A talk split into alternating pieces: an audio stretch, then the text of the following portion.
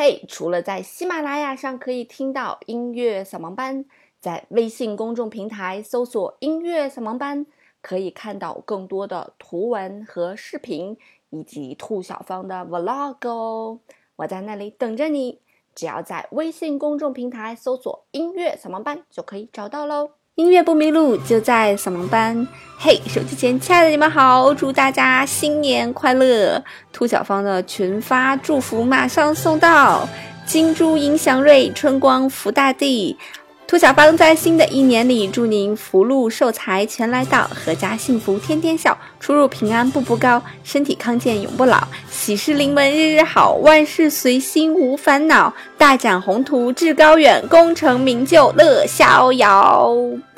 啊，今天是大年三十哈，不知道大家有没有淹没在群发的祝福微信里面？不管怎么样，都希望大家今天吃好、喝好、玩好、乐好哦。音乐扫盲班呢，也经历了这大半年，呃，比较辉煌的成长期。在这半年里面，订阅用户呢，基本上一个月的订阅用户，相当于之前刚开始做扫盲班的半年的用户吧。所以呢，感谢大家一如既往的支持。也希望大家可以把音乐扫盲班推给身边更多的热爱音乐以及想要热爱音乐的朋友们。今天这个喜气洋洋的日子，我们跟大家分享的这首音乐呢，就是每到春节必来听的春节序曲。我对这首音乐的情感是又爱又恨呐，因为小的时候每听到这个音乐的时候，就证明有新衣服穿，有红包拿了。但是呢，也是因为小时候会弹琴嘛。所以每到过年的时候呢，我妈就会架着琴去给各种七大姑八大姨展示我弹琴的技能。所以通常是别人吃着我弹着，别人吃着我弹着。那么还有一些这个不走眼的亲友呢，会说：“哎，那什么什么歌你会弹吗？来给我们弹一个。”所以经常会收到这个七大姑八大姨这个点歌的邀约啊。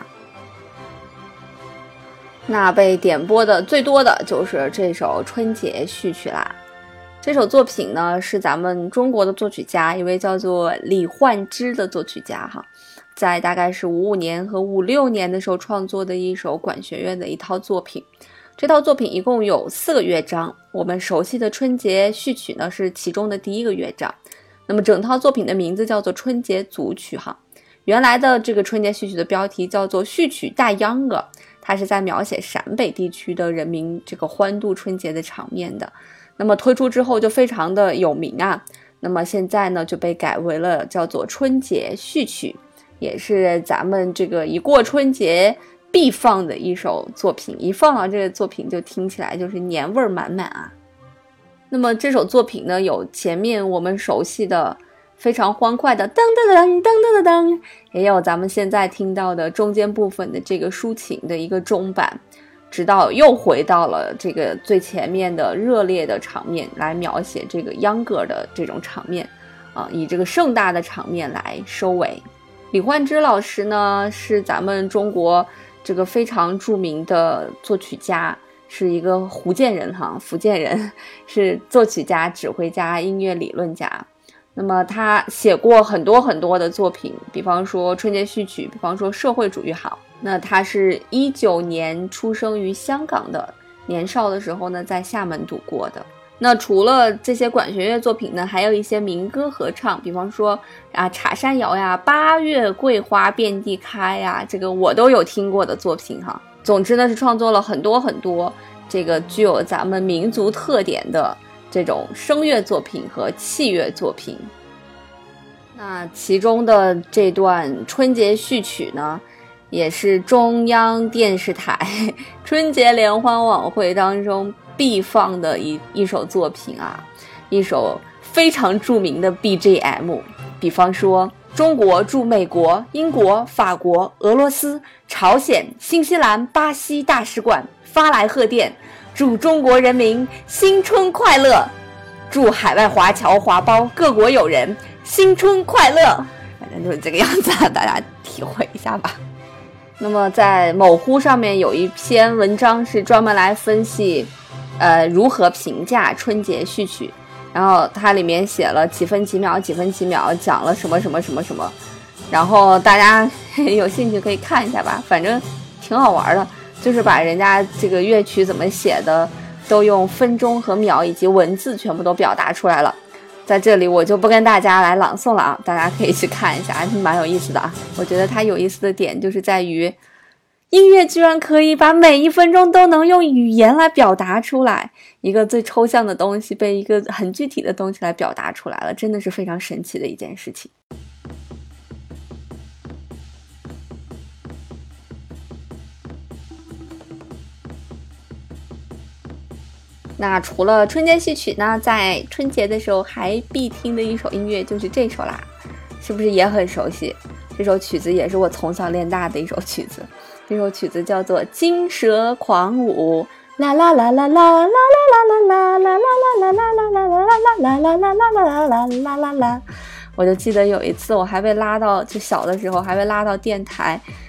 然后去录这首音乐，然后录完了以后，电台的主持人还一唱一和的说啊，又要到新年了，他他能不能猜出来这是什么音乐呢？如果能猜出来，我们会给你什么什么惊喜啊？就是那个时候还是打电话嘛，哎呀，暴露了年龄了。那个时候还是打电话打到电台，然后就是说说，哎。这是以什么作品？什么作品啊？就还是处于那样一个年代，九零年代初、九零年代中的时候吧。不过听起来这个名字就很狂哈，《金蛇狂舞》。那么这首作品呢，也是咱们中国非常著名的音乐家聂耳先生在一九三四年呢，根据民间乐曲倒八版整理改编的一首这个管弦乐的作品。啊，锣鼓喧天，彩旗飘扬，渲染了节日欢腾的 气氛。那么，在两千零八年的北京奥运会的开幕式和闭幕式上呢，都运用了该作品作为 BGM 来烘托奥运会的这个中国特色。那么这首作品呢，其实是聂耳先生在百代公司啊 EMI 嘛负责的时候，啊，他成立了一个叫做民族音乐乐队，然后来灌灌录这些唱片。那么在那个时候呢，他就听到了他的家乡昆明有一首传统的曲调，叫做倒八版。那这个倒八版呢，就是这个《金蛇狂舞》的这个初级的一个版本啊，Version One。然后他就根据这个 Version One 呢，来改编了我们现在听到的这个呃 Final Version 最后的版本，就是我们的《金蛇狂舞》。那么当时在演奏这首作品的时候，当时的那个乐队只有四个人，那么人手不够，所以每个人就要演奏很多种。乐器，那尼尔先生自己也要负责一些乐器的演奏。由于这首音乐真的是铿锵有力啊，所以很多时候呢，啊，需要这个动用所有的琴弦来演奏一个音啊，就是因为要演奏出来它的铿锵有力这种感觉。那么在最后呢，在一九三四年呢的夏天啊，百代公司呢就出品了这首《金蛇狂舞》。我刚才是不是又说错字儿了？我经常在节目当中说错一些字，然后大家来纠正我的错别字，谢谢大家。那么今天我给大家选取的这个版本呢，显然一听听起来就怪怪的呀。哎，这个版本是我选取的一个叫做 Trap 的一个版本。什么叫做 Trap 呢？嗯，为什么要选择这样一个版本呢？因为彰显我是零零后嘛，这个零零后大家 现在一般都听电子乐。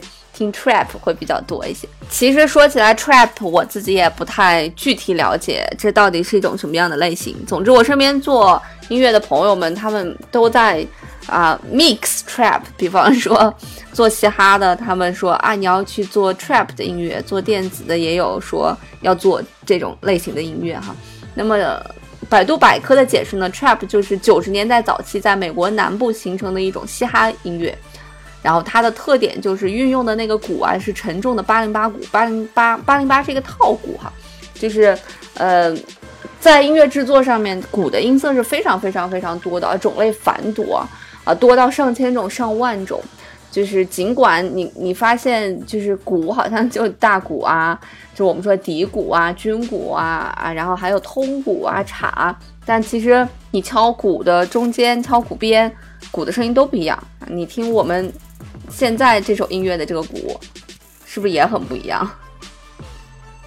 反正呃，trap 嘻哈这个东西，它就是有这种七七八八、奇奇怪怪的鼓在这里面 啊。所以，嗯，百度百科上面也说，所以 trap 音乐呢也会运用铜管、木管、键盘乐制造出来这个电影般的弦乐的效果，啊，也会给你营造出一种诡异、冷酷、迷幻的气氛。但不管怎么样吧，trap 现在变成了现在的流行趋势里面的一大热词，很多年龄大的人听起来都觉得它比较吵，但是很多年轻人呢听到电子音乐、听到 trap 的音乐啊，都会十分的兴奋。那么。也由此，还有一一种音乐类型就是 EDM 啊，这些音乐类型全部都是我从我在北京做那些非常呵 呵潮的音乐的朋友的嘴里面听到的，但是我自己还没有仔细的研究过，我只是知道，哎，这种东西听起来应该是 trap，这种听起来哦，可能是电子，嗯，其实说起来，很多流行的这种音乐类型。倒也没有一个具体的一个界限啊，说什么就是什么，什么就是什么。很多时候他们都是 mix，把很多东西混在一起了。可能这种音乐有一点点这个元素，那那种音乐有一点点那种元素，然后他们就把很多东西都融合在一起了，就是还蛮好玩的。那我我我会在今年的音乐扫盲班里面来好好研究一下各种各样的音乐，现代的一些音乐类型，然后和大家一起来分享。但其实。听音乐的时候，如果真的把它放成每种音乐类型，想想也有点傻哈。那么在新的一年里面呢，我也会更努力的来做音乐扫盲班，希望在流行音乐这一块和古典音乐这一块都可以把音乐扫盲班做好。